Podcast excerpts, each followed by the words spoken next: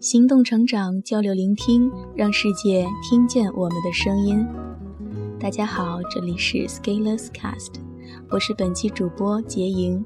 本期将为大家带来第九百四十一号文章。文章的标题是：你不一定在为知识付费，你可能只是在为好奇心付费。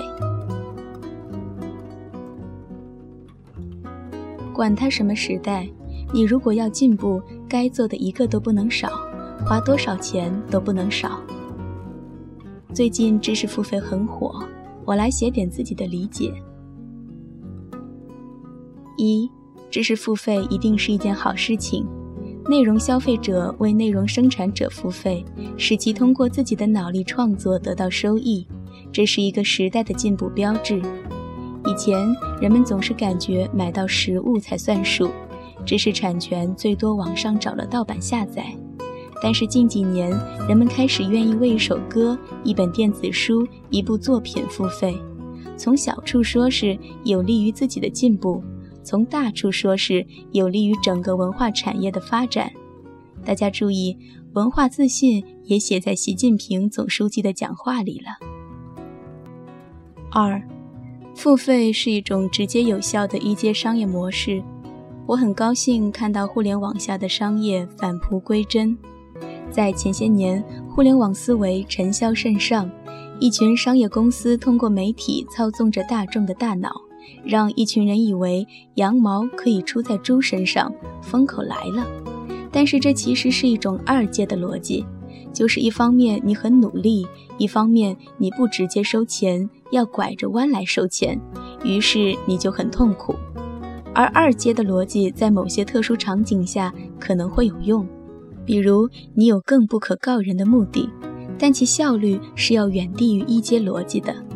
我个人认为这和商业逻辑偏离有点远，反而让自己的发展受到限制了。这里省略各种案例，你就记住，商业公司不赚钱，那一定是要死掉的。我为你提供价值，你为我付费，这么朴素的道理，为什么要搞复杂了呢？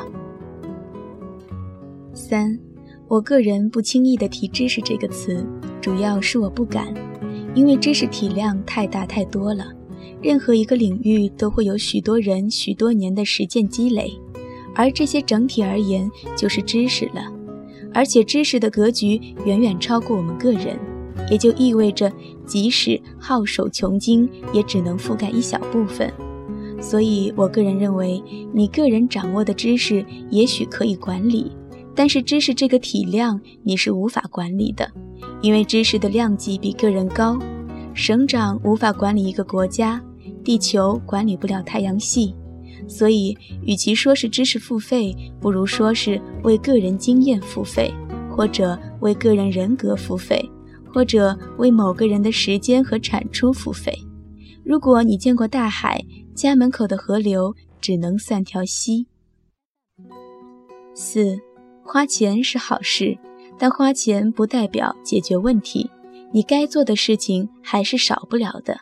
买个心理安慰，其实对个人成长效用有限，因为你本来可以做的更多。成长进步这种事情，没有任何人能替代你的。花钱可以给你解决一些外围的事情，但是最后一公里你只能靠自己。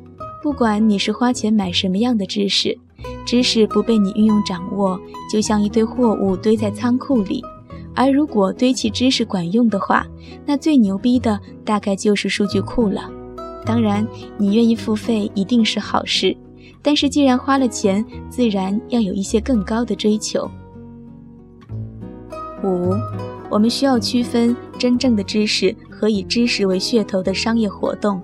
知识的探索和知识的产生离不开实践，但是大众由于其惰性所在，往往经受不了苦难般的学习，于是商业只好给他们一些最浅薄、最畅销的东西，而且嚼着一点儿也不费力。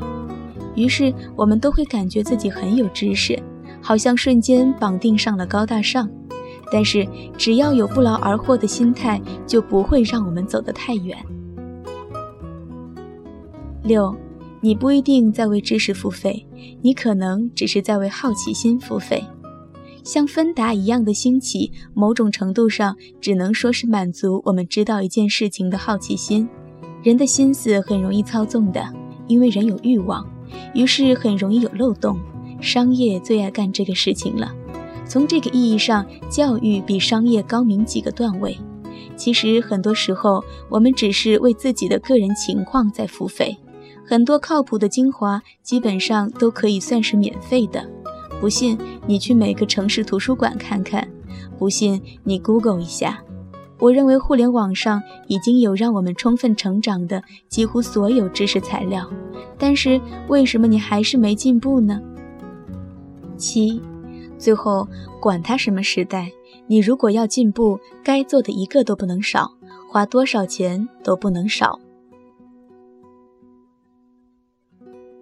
本期文章就分享到这里。如果对我们的节目有什么意见或者建议，请在底部留言点评。如果喜欢我们的节目，欢迎点赞关注我们。